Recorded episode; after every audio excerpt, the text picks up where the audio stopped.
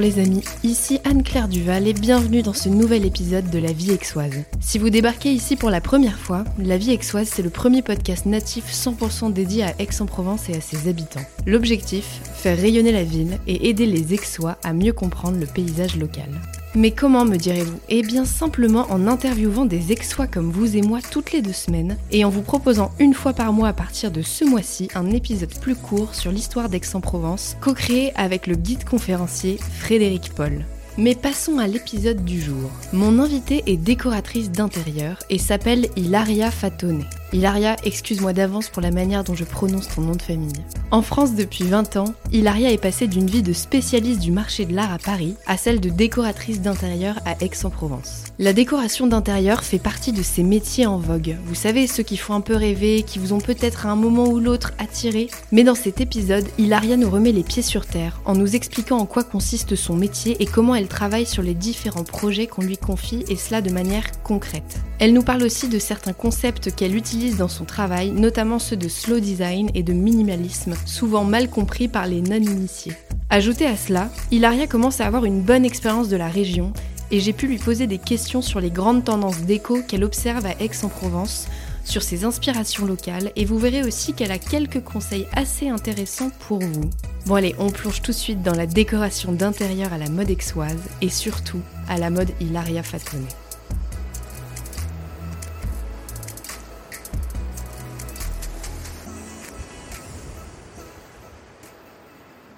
Bonjour Hilaria. Bonjour. Je suis ravie de te recevoir sur le podcast. Ça fait un moment qu'on discutait sur Ouais. Instagram et euh, pour des raisons diverses et variées, on n'a pas réussi à se voir. Donc merci de me recevoir chez toi.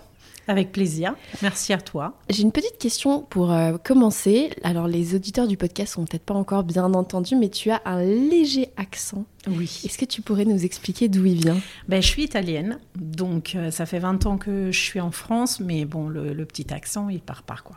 Et il va pas partir. Donc il n'y a, pas de, euh, il y a pas de recherche à faire. Voilà, je l'ai toujours eu. euh, après, des fois, on me dit qu'on l'entend plus ou moins, ça dépend des, ça dépend des fois, mais par contre, ce qui se passe, c'est que souvent on me dit on comprend pas d'où tu viens. C'est-à-dire qu'ils savent pas. Apparemment, c'est pas un accent euh, proprement italien. Donc euh, voilà. Mais ça, je peux pas l'expliquer. C'est pas un accent qui est très prononcé, c'est pour ça qu'il est très léger. Non, absolument pas. Mais après, euh, du coup, on m'a on m'a donné toutes sortes de nationalités, de la polonaise. Une fois, on m'a demandé si j'étais anglaise. Euh, donc voilà, j'explique tout le temps. Non, non, je suis italienne. Il y a pas de souci. Mais voilà. Ok. Écoute, si tu le veux bien, on va, on va revenir un petit peu sur, euh, sur ton parcours qui a commencé il, a, il y a quelques années maintenant. Mhm. Tu n'as pas toujours été décoratrice d'intérieur puisque tu as commencé ta vie professionnelle en étant historienne de l'art. Est-ce que tu pourrais m'expliquer un petit peu ce chapitre de ta vie? Oui. Ben, tout simplement, j'ai fait des études de, de lettres avec une spécialisation en histoire de l'art, notamment histoire de l'art médiéval. Et je suis spécialiste de manuscrits enluminés. Donc euh, ça, c'était mes études. Et tout de suite après, à l'université, j'ai intégré des maisons de vente aux enchères. Et puis, je suis, euh, c'était pour ça que j'étais venue en France, parce que j'avais eu le poste de directrice dans une galerie d'art qui était spécialisée dans les enluminures, qui était à Paris. J'ai travaillé dans, les, euh, dans le marché de l'art quasiment, euh, quasiment 15 ans. Et ça a été vraiment, et c'était vraiment mon, ma matière de, spécialisation. C'est-à-dire que la galerie, elle était spécialisée de manuscrits enluminés. Et quand, à un moment, j'avais envie de changer du milieu antiquaire parisien, à ce moment-là, bah, j'ai envisagé d'autres pistes parce que je ne voulais pas de toute façon passer dans une autre galerie d'art parce que ça ne m'intéressait pas en soi de travailler dans une galerie d'art de mobilier ou d'art, euh, de peinture, euh, que ne soit pas celle de ma période de spécialité. Qu'est-ce que tu retiens de, de cette période que tu as passée du coup dans les manuscrits enluminés Est-ce que tu pourrais nous raconter un souvenir ou quelque chose qui t'a particulièrement marqué? Parce que c'est assez niche et assez original comme spécialisation. Oui, oui, c'est très niche. C'est-à-dire que déjà, la plupart du temps, il faut expliquer ce que c'est un manuscrit enluminé. Donc euh, voilà, déjà, ça, ça démarre comme ça. Donc c'était les manuscrits tout simplement du Moyen Âge, les, peintures dans les manuscrits. C'était une période qui était très riche parce que euh, la galerie, elle était franco-américaine. Ma chef, elle était américaine. Donc euh, du coup, on travaillait en, en- tout le temps à l'étranger. On avait nos clients étaient principalement des, des clients étrangers. C'était pas forcément des Français. La raison pour laquelle on était en France, c'était que c'était ici qu'on achetait. C'était passionnant parce que au final, moi, je manipulais les manuscrits comme même pas la BNF, ils peuvent les manipuler, dans le sens que je les sortais du placard, je pouvais les feuilleter. Il y avait une liberté dans le contact avec l'œuvre d'art qu'on n'a nulle part ailleurs que dans les galeries d'art. Et ça, c'était quelque chose qui, euh, qui me manque encore par moment. Il faut dire que j'ai encore de... Alors, la galerie a été fermée. À l'époque, on avait la galerie de Paris et de Chicago. Et maintenant, la galerie de Paris a été fermée. Il n'y a qu'un bureau et il y a la galerie à Chicago et à New York.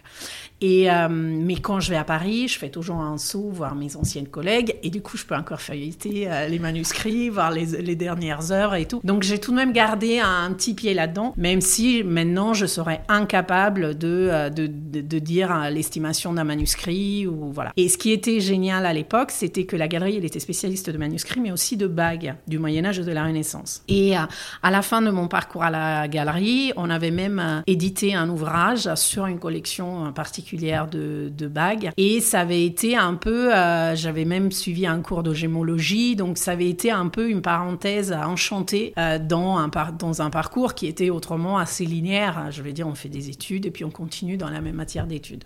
Ce qui nous amène justement à la suite. Comment et pourquoi, deux questions en une, tu t'es reconverti dans la décoration d'intérieur? Alors, ça a été, là aussi, ça a été un passage un peu qui s'est croisé avec mes vies précédentes, dans le sens que après la galerie, j'ai fait un passage de trois ans dans une association qui, qui faisait la promotion de la liberté d'expression. C'était des dessinateurs de presse, euh, donc euh, voilà. Et euh, ça, a été, ça a été une parenthèse un peu particulière parce que bah, je, je, gardais le contact avec le dessin en quelque sorte, mais et les expositions et tout ça, mais c'était un, c'était un travail qui était plus évidemment dans l'actualité. Et pendant cette époque, moi j'avais le rôle de secrétaire général, donc c'était un travail qui était très administratif et, plus le temps passait, plus le devenait le plus parce que euh, l'association s'agrandissait, du coup on embauchait du monde et du coup euh, moi je voyais les tâches les plus créatives évidemment partir vers des personnes qui avaient plutôt un poste dans l'exposition ou dans la com hein, ou des choses comme ça. Et du coup moi en tant que secrétaire général, je gardais que la partie administrative qui n'était pas vraiment ma partie préférée et euh, j'ai commencé à ce moment-là. Bon, moi, j'ai toujours eu une passion pour la déco. J'ai fait mes études à Milan. Je suis de Milan et je me rappelle encore au tout début de, du Salone que j'allais euh, avec mes copains quand ça se passait le Salone après la fac. Donc, bon, à l'époque, c'était très différent par rapport à aujourd'hui. Donc, c'était encore un truc un peu de niche et tout ça. C'était beaucoup plus limité. Mais du coup, euh, j'ai toujours eu un peu un contact avec le design, avec la déco et tout qui était assez fort. Et pendant ces trois ans euh, dans cette association, j'avais besoin d'avoir une bulle créative parce que là, j'en pouvais plus. Je, regardais tout le temps à Pinterest, les blogs et tout ça, et je me suis dit, ben, je vais commencer le mien. Et euh, ça a commencé comme ça, et du coup, je suis rentrée un peu par euh, une autre porte dans le monde de la décoration, mais du coup, j'ai pu commencer à, rencontrer des marques, à rencontrer aussi des décorateurs, parce que forcément, c'était un peu le, c'était un peu le milieu. Mais je comptais en rester là. Et quand on, est, on a quitté Paris pour venir à Aix, j'avais pas vraiment retrouvé ici mes milieux professionnels. Donc il fallait un peu que je me réinvente. Et du coup, je me suis dit que c'était un peu l'occasion de faire ce passage et de d'essayer de faire de celle qui était ma, ma petite passion, d'essayer de voir si j'arrivais à en faire quelque chose d'un métier. Et euh, le problème, c'était que moi j'étais ici, les formations que je voulais suivre étaient à Paris, et du coup, j'ai pas pu faire une véritable, j'ai pas voulu faire une véritable formation voulais pas de formation en ligne. Et du coup, j'ai opté pour, euh, une, pour des formations plus euh, courtes. Et donc, j'ai fait énormément de masterclass. Donc, avec des photographes, des stylistes, des archis, euh, des décoratrices. C'était un peu comme des stages, mais pas sous forme de stage. Et en gros, ça m'a permis un tout petit peu de voir comment les différents partie de ce métier travaillait et euh, de me faire un peu une idée de ce que je voulais moi comme ma, vision un peu de, la décoration d'intérieur. Et donc c'est vraiment ce passage de Paris à Aix-en-Provence qui t'a poussé à, on va dire, à enclencher la décoration. Qu'est-ce qui a motivé d'ailleurs ce déménagement? Bah, Ça a été une, euh, une opportunité professionnelle pour mon mari et ça faisait un moment qu'on se disait, bon, peut-être qu'on pourrait quitter Paris. Les deux, on n'était pas parisiens, donc euh, voilà. Mais bon, de là, faire la démarche, hmm, on on l'a pas fait. Et, et puis, bah, il y a eu cette proposition professionnelle et on s'est dit, bah, pourquoi pas Aix-en-Provence? C'était plutôt, plutôt pas mal comme destination. Et du coup, on est arrivé ici. Donc, lui, il avait son activité et moi, j'ai dû me réinventer une activité professionnelle. Et j'avais pas envie de me retrouver dans un bureau quelque part à faire un boulot administratif parce que je savais que ça, j'aurais pas pu. Et donc, tu as vraiment voulu jouer la carte de la créativité, de tu as commencé, corrige-moi si je me trompe, par créer ce fameux blog de décoration d'intérieur. Ensuite, en arrivant, tu as fait ces masterclass pour te former. Et c'est aussi à ce moment-là que tu as décidé de te lancer dans le grand bain de la décoration d'intérieur. Ce qui m'amène à la question suivante. Est-ce que tu pourrais m'expliquer aujourd'hui quel est ton métier et m'expliquer vraiment ce que c'est la décoration d'intérieur? Parce que c'est super à la mode, on le voit partout. Mais dans les faits, qu'est-ce que c'est ton, ton travail? Bah, euh, Le travail de décoratrice, c'est pas aussi euh, ce qu'on le voit souvent, c'est-à-dire que euh, la partie créative, malheureusement, euh, moi je travaille toute seule. Ça a été un choix et je, veux continuer à travailler toute seule. Donc du coup, je fais tout, de la partie créative à la, à partie euh, vraiment jusque dans le chantier et tout ça. Et du coup, effectivement, le travail de décoration d'intérieur, bah, ça commence avec les clients qui appellent parce qu'ils ont un projet. Souvent, c'est un projet soit de rénovation, soit de remise au goût du jour de leurs biens. Et ce n'est pas tout le temps à des gens qui, viennent d'acheter un bien. C'est souvent des gens qui habitent déjà dans leur appartement ou leur maison depuis longtemps, mais qui ont envie de quelque chose, une espèce de nouveau, nouveau souffle à leur intérieur. Et de là, ça démarre toute une série d'échanges. Et euh, moi, j'essaye de, comprendre un tout petit peu quelles sont leurs envies et leurs besoins. Et mon travail consiste véritablement à mettre en image en premier et puis à donner vie en quelque sorte à leurs envies de couleurs, à leurs envies de style, à leurs envies de mobilier pour qu'ils puissent se sentir véritablement chez eux et véritablement bien chez eux. Dans le sens que ce n'est pas tout simplement maintenant on associe beaucoup la décoration avec j'ai besoin d'une nouvelle salle à manger, bon alors hein, tu achètes une nouvelle table et de nouvelles chaises et un nouveau buffet. Le problème c'est que la décoration d'intérieur peut aller au-delà de ça.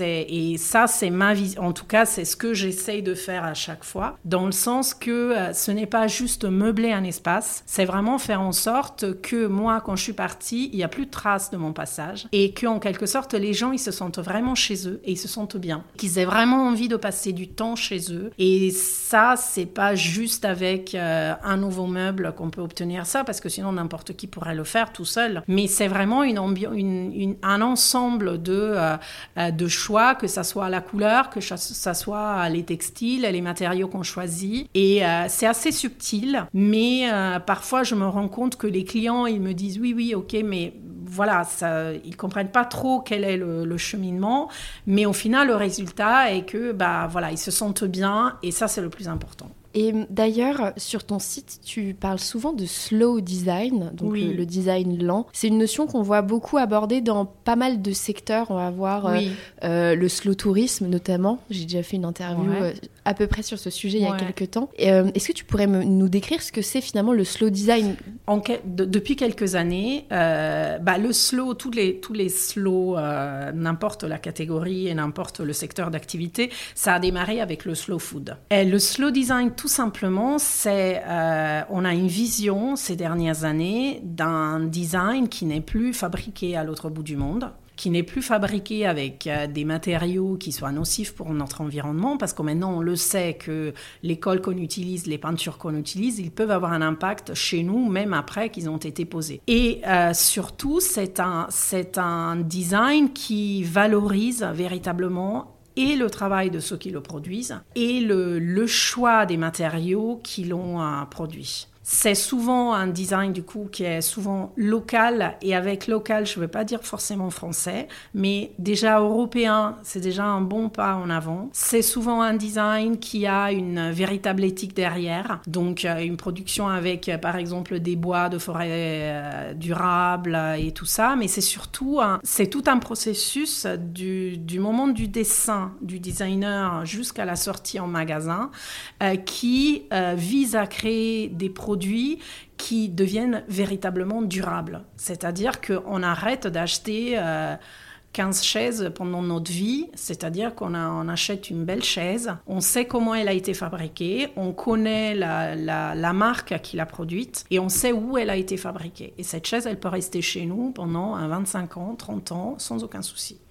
Donc c'est vraiment une, une, reconnexion avec quelque chose qui est plus durable, qui reste dans le temps et qui est d'une meilleure qualité. Donc euh, forcément, ce qui veut dire ça, ça veut dire aussi que souvent le prix n'est pas le même que celle de la grande distribution. C'est un, nouveau modèle euh, d'économie euh, pour la décoration d'intérieur. Et donc le slow design définit une de tes manières de travailler. Mais si on, s'arrête plutôt sur tes inspirations mhm. et ton style créatif, est-ce que tu pourrais me le décrire? Euh, Moi, je, me suis toujours inspirée énormément de, ce que je vois autour de moi. Euh, j'aime beaucoup les couleurs et euh, mais je n'oblige pas mes clients à mettre de la couleur chez eux, mais je trouve que la couleur, elle habille particulièrement bien l'espace, indépendamment de la couleur. Après, c'est à trouver la bonne pour l'espace. Mais concrètement, c'est vraiment partir de, en premier lieu, le lieu en lui-même. C'est-à-dire que on ne peut pas parler d'un projet de décoration d'intérieur sans avoir vu le lieu et sans prendre en compte où il se trouve géographiquement, le style de l'appartement, le style de l'immeuble, le style de la maison et l'histoire de la maison s'il y en a une en tout cas. Donc euh, ça c'est le, point de départ pour tout. De là on, commence à voir euh, en termes de bah, les couleurs, les matériaux. En général c'est des matériaux toujours naturels. Donc euh, moi je c'est le bois, c'est des textiles comme le chanvre, que ça soit lin. Donc c'est des produits, c'est des matériaux qui sont la plupart du temps euh, qui peuvent être retrouvés chez nous, c'est-à-dire à côté de chez nous en tout cas. Je ne mets jamais par exemple de produits en plastique même pas un petit, un petit objet. Euh, c'est vraiment un matériau que j'ai jamais utilisé et j'arrive pas à utiliser. Donc c'est toujours des inspirations qui sont le plus naturelles possible et les plus proches possibles du lieu. Du coup, ce que je comprends aussi, c'est que tu pars du lieu et en fonction, tu es capable d'adapter à la personne qui te fait cette, la commande ou le projet. Ce qui répond à la question que je voulais te poser précédemment, mais peut-être que tu vas pouvoir compléter.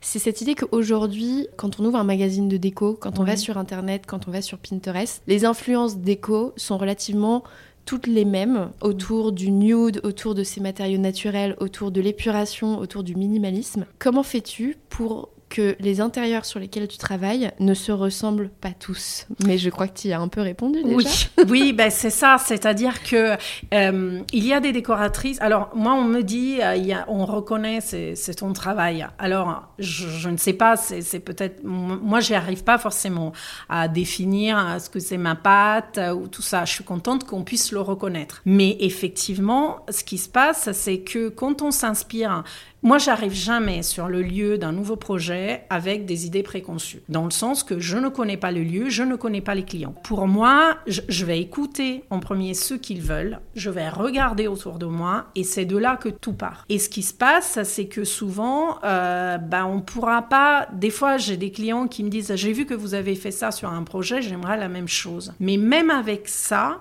on arrive toujours à avoir quelque chose qui est complètement différent parce que les clients ne sont pas les mêmes, les goûts des clients ne sont pas les mêmes et le lieu n'est pas le même. Donc du coup, sans forcément faire exprès, j'arriverai pas à faire deux fois le même projet et puis je m'ennuierai à mort. C'est juste ça. C'est-à-dire que moi, l'idée de reproduire à, l'identique, je, je, vais dire non, c'est pas pour moi quoi. Et puis moi, moi c'est ce que j'ai dit tout à l'heure. Moi, j'ai vraiment envie que les clients ils soient chez eux en quelque sorte. Moi, je suis partie. Je ne veux pas, moi, des fois, on ouvre des magazines et même si on ne sait pas qui c'est le décorateur qui a fait cet intérieur, on comprend qu'il y a la patte d'un décorateur. Il n'y a plus aucun espace de libre, tout est, tout est figé. Et moi, je ne veux pas ça. C'est-à-dire que moi, des fois, par exemple, j'ai des clients qui me disent, euh, au bout de quelques temps, il Hilaria, je dois acheter euh, des coussins, des bougeoirs et tout. Moi je, moi, je leur dis tout de suite, stop. Ce n'est pas à moi de vous dire ce qu'il faut que vous achetiez, c'est chez vous. Nous, on a fait le gros. Maintenant, pour les petits détails, les petits accessoires, c'est à vous de vous réapproprier de votre intérieur pour qu'ils deviennent vraiment à vous. Et si moi, je décide jusqu'à la bougie, euh, c'est chez moi, c'est pas chez eux. Et justement, en parlant des projets que tu as faits, est-ce que tu as des projets qui t'ont mmh. marqué plus que les autres ces dernières années? Alors, euh, non, j'ai réfléchi souvent à cette question et, j'arrive pas. Là, par exemple, dernièrement, j'ai un projet qui me plaît particulièrement, mais parce que les, clients, ils m'ont véritablement fait confiance jusqu'au bout. Et c'est une rénovation d'une suite parentale qu'on a fait l'année dernière, c'est terminé à l'été, où on a vraiment poussé, on avait tout, on a tout refait, on a cassé, c'était une chambre à dressing salle de bain, on a tout cassé, on a laissé les murs vides, vraiment c'était à nu, et on a tout refait, on a remonté des cloisons, donc on a repensé tout, parce que euh, c'était c'était un vieil espace qui n'avait aucune cohérence, ça ne circulait pas, et on a fait quelque chose d'assez poussé dans le sens qu'on a fait des murs et des plafonds en verre foncé, je veux dire, il y a eu des partis pris qui ont, qui ont été euh, validés avec les clients qui ne sont pas tout le temps évidents. Et là, les clients, ils m'ont dit, OK, on y va. C'est bon, on, y va. Et moi, souvent, les clients, ils me disent, oui, on te fait confiance, mais je sens qu'il y a une petite réticence, même si. Et là, c'était vraiment, on y va, c'est bon. Et effectivement, ça a été un projet qui a été hyper satisfaisant hein, par rapport à ça. Mais il y en a plein, il y en a, il y en a plein que je pourrais citer, mais, mais effectivement, c'est toujours, il y a toujours un moment où euh, les clients, j'ai beaucoup de clients qui essayent un peu de garder les, reins du projet, chose que je comprends, c'est chez eux au final, mais je leur demande toujours, il y a des choses sur lesquelles je peux faire des changements et il y a des choses qui sont essentielles pour le projet, pour que le projet ait du sens. Et donc sur ces choses-là, moi, c'est impossible de les changer, On les a validés, on les garde. Et je sens toujours dans les projets, il y a un moment où même les clients qui retiennent le plus, il y a un moment où ils disent, bon, ok, c'est bon, on te fait confiance, vas-y. Mais ça, ça me fait penser vraiment de ce que tu dis en lame de fond. J'imagine vraiment que toi, tu arrives à toucher du bout, du bout des doigts l'aversion au changement des gens. Oui. Et que c'est beaucoup plus vaste en fait qu'un simple choix de décoration qui est déjà pas très simple. C'est clair parce qu'effectivement, les, euh, les gens, moi des fois j'arrive et on me dit, je veux pas de couleur. Ok, bon, on verra. Non, non, mais je veux du blanc. On verra. Ceci dit, ce qu'ils savent pas, ou qui, c'est que le blanc, il y a 150 nuances de blanc. Mais le, premier, le premier abord, c'est tu vas pas me changer complètement, complètement, complètement ce dans quoi je vis. En parlant du coup de changer euh, les lieux de vie, tu, tu as créé une masterclass qui est une masterclass sur euh, le minimalisme est-ce que tu pourrais euh, m'expliquer ce qui a motivé la création de cette masterclass? Pourquoi tu l'as fait Alors, euh, le premier atelier minimaliste que j'ai fait, c'était en 2015. Et c'était à Aix. Et euh, moi, j'ai toujours été, ça, fait des années, moi j'ai commencé en 2009 à lire, à me renseigner un peu sur le minimalisme et tout. Et en 2015, j'ai eu envie de, partager ça. Et le problème, c'est qu'à l'époque, minimalisme, Kezako les gens, ils comprenaient pas. À chaque fois que je parlais de ça pour inciter les gens à venir et tout, euh, c'était explique-moi de quoi tu parles. Heureusement, les choses ont changé parce que maintenant c'est très tendance, donc j'ai pas besoin de l'expliquer. Et euh, mais effectivement, c'était un peu une envie euh, de faire comprendre aux gens que n'importe qui peut vivre avec un intérieur épuré, que on ne demande pas aux gens de vivre dans des intérieurs blancs, vides, fades et dépouillés, mais que le but, c'est vraiment d'arriver à euh, limiter ce qu'on a à la maison pour vivre mieux et pour en quelque sorte mettre en valeur les, objets qu'on a gardés, qu'on a envie de garder parce qu'on a une histoire avec eux, parce que ça nous rappelle des souvenirs qu'on veut garder devant nos yeux. Euh, donc depuis 2015, il y a eu euh, plusieurs ateliers et le dernier en date, je l'ai fait sur Instagram période Covid oblige, donc euh, impossible de faire en présentiel. Et puis j'avais envie un tout petit peu euh, de, changer le format. J'ai été invitée par une amie qui lançait un peu une, espèce de série de formations euh, par rapport à des formations sur Instagram. Et du coup, je me suis dit, bah, c'est l'occasion. Et ça, a été, ça a été génial parce que je m'y attendais pas. J'ai eu énormément de gens qui se sont inscrits, qui, me suivaient sur Instagram ou qui l'ont trouvé via d'autres personnes qui en parlaient les retours ont été enthousiastes et c'était vraiment, c'était vraiment leur donner les moyens. Alors moi, je suis pas dans le rangement, c'est-à-dire qu'il y a des home organizers qui font ça. Moi, je suis pas là-dedans. Donc moi, je, je, donne un tout petit peu les, les, lignes de base pour arriver à faire le tri correctement et tout. Et puis comment organiser son espace par la suite. Mais je suis pas là pour aller vider les les, les, placards. exactement, pas du tout. Et du coup, moi, par contre, mon, mon point de vue, c'est vraiment dans le le point de vue de la décoration d'intérieur. Donc, vous avez fait le tri, je vous explique comment le faire. Une fois que vous l'avez fait, maintenant, je vous explique comment aménager votre espace, étant donné que, mine de rien, quand on fait ça, bah, on se retrouve avec des murs vides, des placards vides, et puis on a un peu cette impression d'espace dépouillé parce qu'on n'a plus l'habitude de le voir comme ça. Et du coup, c'est là que j'ai expliqué que bah, la couleur habille les murs et donc euh, personne n'a jamais dit qu'un espace minimaliste doit être blanc. Ça, c'est les exemples qu'on qui nous sont proposés parce que euh, on a toujours estimé que le blanc allait avec pureté, avec apaisement et du coup c'est que du blanc. Mais j'ai montré que n'importe quelle couleur pouvait quasiment être utilisée dans un espace minimaliste. Et puis même les styles, il y a des styles qui ne sont pas du tout blancs comme le wabi-sabi, c'est un style minimaliste par excellence. Mais les gens quand ils parlent de minimalisme, ils s'attendent à meubles blancs, murs blancs, surface vide. Un truc chiant, quoi. Exactement. et ça, ça me rend malade. Et donc, du coup, bah, moi, une fois, j'ai dit, j'en ai discuté avec une copine qui m'a dit, bon, allez, qu'est-ce que tu vas nous raconter aujourd'hui pour euh, vider nos placards? Je dis, ben non, mais c'est pas là la question. La question, c'est est-ce que tu as vraiment envie de, euh, de passer à l'étape d'après ou tu veux continuer à avoir ton placard qui explose de t-shirts que tu mets pas, quoi. Bon, là, je l'ai fait l'été dernier. Et puis là, là, je vais la reproposer parce qu'après, à chaque fois, je change le format parce que je trouve que c'est comme ne pas faire des intérieurs qui se ressemblent tous. Au bout d'un moment, étant donné que c'est moi qui parle, au bout d'un moment, j'ai pas envie de répéter les mêmes choses avec la même euh, cadence. Mais je pense que je vais refaire sur Instagram parce que le format, il est bien. Et euh, les gens, ils peuvent le suivre quand ils veulent. Ils ont... Et j'ai pas besoin d'être devant les gens pour, pour leur parler de ça. Écoute, on, a hâte de voir ça. on va basculer sur une, un sujet qui est, comme tu sais que moi j'aime beaucoup Aix-en-Provence, qui est basé vraiment sur les spécificités aixoises. J'avais plusieurs questions à te poser sur ce sujet-là. Comme tu fais un métier créatif, mhm. j'imagine que tu dois en permanence entretenir ta créativité via des tonnes de manières différentes que tu as. Est-ce que tu pourrais me parler de ton environnement à Aix-en-Provence et de comment est-ce que dans cet environnement spécifiquement aixois, tu vas chercher une partie de cette créativité? C'est assez simple. C'est-à-dire qu'en général, on le dit souvent, hein, quand on a un travail créatif, on n'a pas forcément, bah, dans mon métier par exemple, je n'ai pas forcément besoin de feuilleter 45 magasins, magazines par, semaine ou de voir tous les magasins déco. Euh, on va chercher un peu, on va puiser un peu euh, l'inspiration en se baladant dans les rues, euh, en allant à une exposition ou tout simplement en allant faire un tour, hein, même à la Torse. Hein. Donc, pas besoin d'aller jusqu'en de la Sainte-Victoire. Et euh, effectivement, c'est euh, moi j'ai besoin de ça. Donc régulièrement, euh, je me dis que j'ai besoin d'aller voir des villes plus grandes parce qu'il y a une proposition plus importante de, de, manifestations artistiques à un niveau vraiment d'exposition d'art et tout ça. Mais des fois, c'est vraiment tout simplement prendre le temps d'aller se balader, de regarder les façades.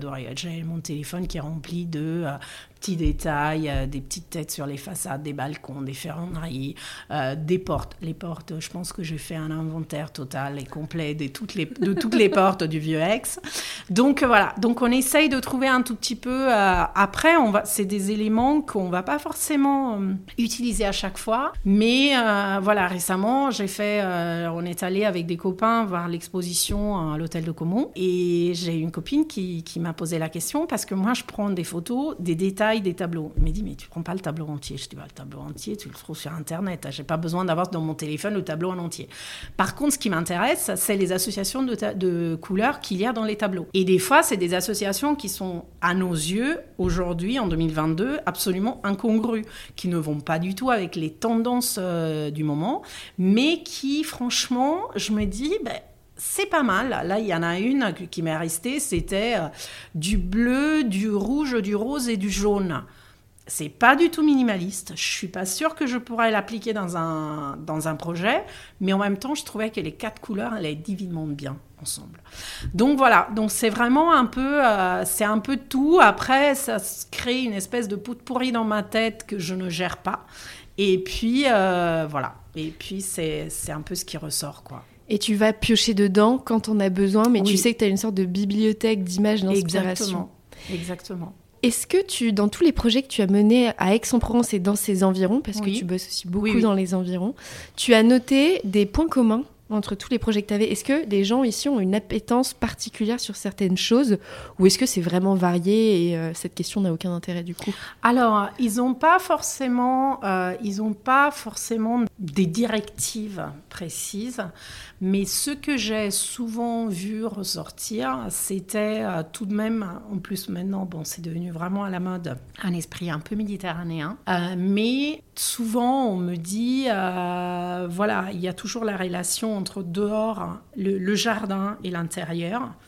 Et ça, les clients, ils le ressentent souvent. Et puis dans le choix des couleurs. Parce que je me suis rendu compte que dès que je propose des couleurs type un vert olive ou un rouge tomate, que ça soit dans n'importe quelle tonalité des rouges tomates, que ça soit le, blush, le nude même, hein, qu'on en parlait tout à l'heure, les, euh, les clients ils sont particulièrement réceptifs. C'est-à-dire qu'il il y a une espèce de couleur de la région qui reviennent assez régulièrement. C'est pas forcément je veux dire moi une fois en parlant avec un client je, lui avais dit bah c'est un peu les couleurs de Cézanne quoi. Et euh, donc on avait le bleu bleu le rouge le vert mais dans, dans, des nuances assez fortes. Et je trouve que pour ça euh, les clients ils sont réceptifs. Et du coup je trouve une espèce de parallélisme entre eux.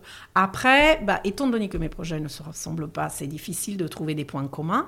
Mais effectivement euh, ça je et, surtout, il y en a un autre, c'est le côté maison de vacances. Et on est dans le sud, et du coup, ils me disent tout de suite, on est dans le sud, j'ai envie que mon espace, il soit assez euh, euh, bah, comme une maison de vacances. Et Même si ce sont des résidences principales ah, c'est souvent des résidences. Moi, je fais quasiment que des résidences principales. Donc, il y a tout de même un côté qui est lié à la région. C'est très, très rare que j'utilise du velours. Très rare. Parce que je, on est dans le sud et un fauteuil en velours, euh, quand il y a la canicule, c'est un peu dur.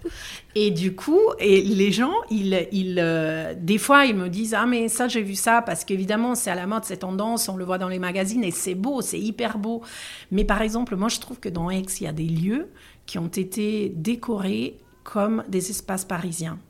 Et ça, je trouve, c'est vraiment dommage parce que on n'est pas à Paris et ici il y a une spécificité qui est donnée par le lieu et c'est un peu ce que je disais tout à l'heure par rapport à ce que le lieu dégage et quand je vais dans ces espaces là je dis pas que c'est pas beau c'est magnifique mais juste il y a un décalage c'est-à-dire, je sors dehors, il y a le ciel bleu, les façades ocre, euh, les oliviers, les, platanes. Bon, il y en a plus beaucoup, mais bon, voilà.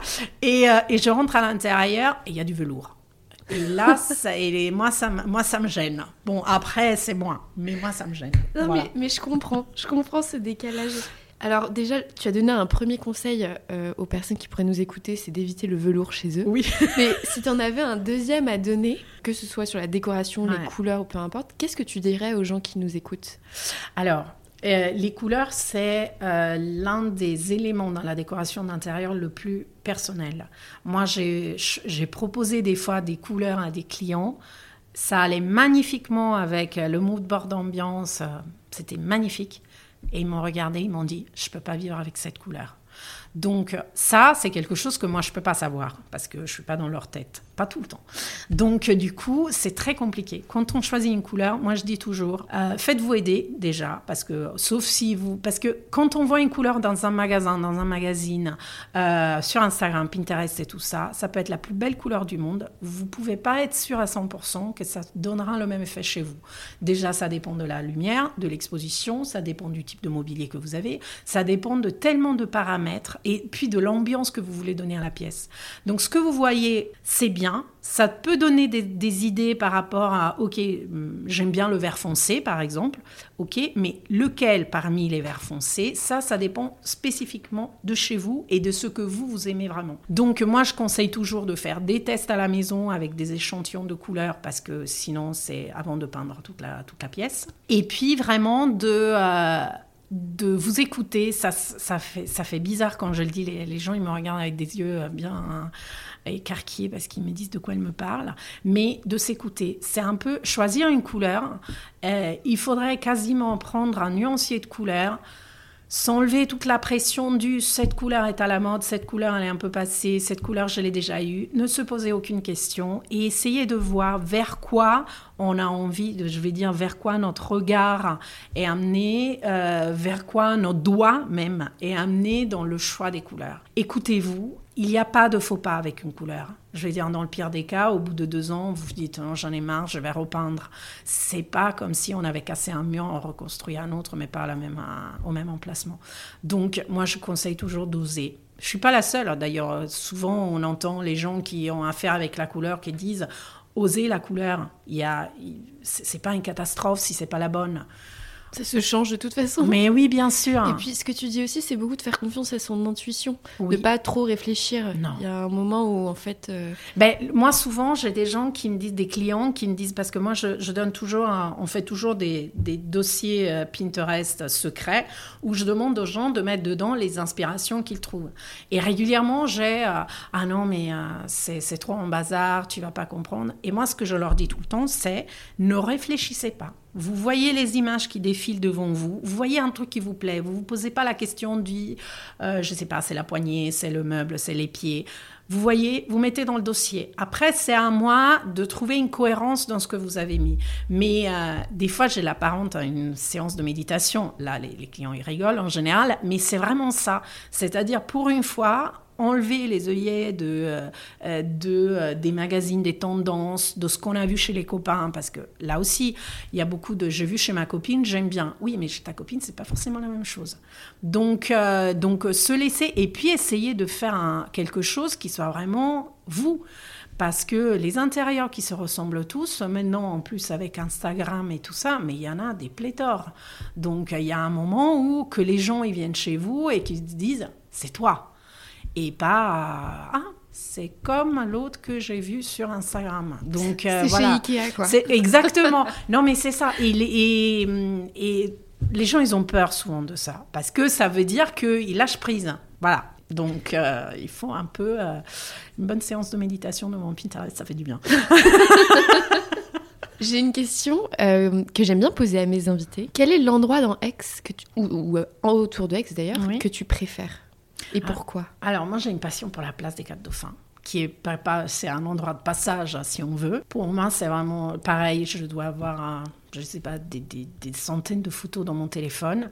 Quand on est arrivé à Aix, on habitait juste à côté. Et pour moi, c'est juste la place, la fontaine. Il y a juste quelque chose de suréné qui est magnifique. Et maintenant, en allant au centre-ville, je passe toujours devant. Donc pour moi, c'est vraiment mon bonjour au centre-ville d'Aix. Et c'est euh, un des espaces, euh, franchement, c'est un des espaces plus beaux, des endroits les plus beaux que j'ai jamais euh, retrouvé dans, dans Aix. Après, il y a, y a d'autres endroits, par exemple, moi j'adore la, la, chapelle de la, de la collection Planck par exemple, parce qu'il y a un côté de euh, la chapelle avec euh, les tableaux contemporains. C'est absolument magnifique. Moi, quand on a des gens qui viennent nous voir et qui me disent qu'est-ce que je dois aller visiter à Aix, moi je dis vous allez voir la fondation, la, collection Planck et vous allez voir l'atelier de Cézanne. Et pour moi, c'est les, endroits vraiment qui font que on s'emprègne vraiment. Et puis vous baladez centre-ville, bon voilà, ça va le faire.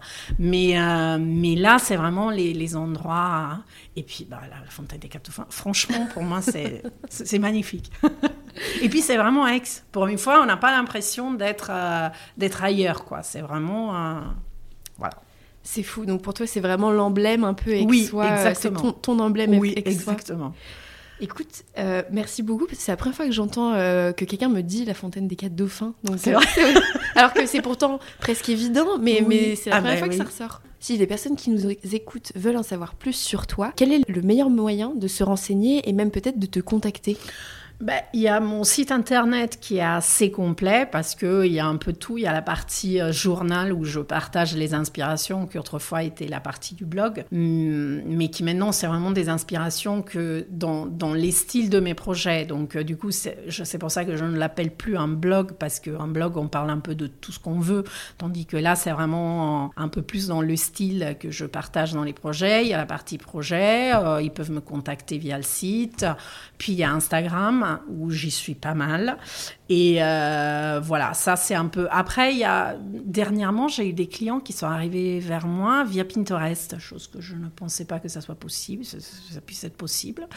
Et euh, donc apparemment, là aussi, il y a une bonne partie parce qu'effectivement, euh, c'est plus euh, dans ce cas-là, c'est plus les inspirations qui m'inspirent en quelque sorte, parce que là, c'est vraiment aller piocher le travail des autres et le mettre dans des, dans des cases.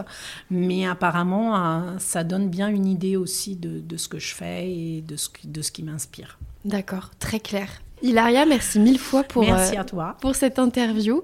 Euh, que les personnes qui nous écoutent aillent te suivre sur Instagram parce que c'est vrai que tu es très active. C'est d'ailleurs oui. comme ça qu'on est rentré en contact. c'est vrai. Et euh, je te dis merci et surtout à très bientôt. À très vite. Salut merci, Hilaria. Claire. Et c'est la fin de cet épisode. Merci beaucoup d'avoir été avec nous. Vous retrouverez dans la description de l'épisode toutes les infos pour en savoir plus sur le travail d'Hilaria et pourquoi pas la contacter. En tout cas, j'espère que l'épisode vous a plu et sur ce, je vous dis à très vite pour un nouvel épisode.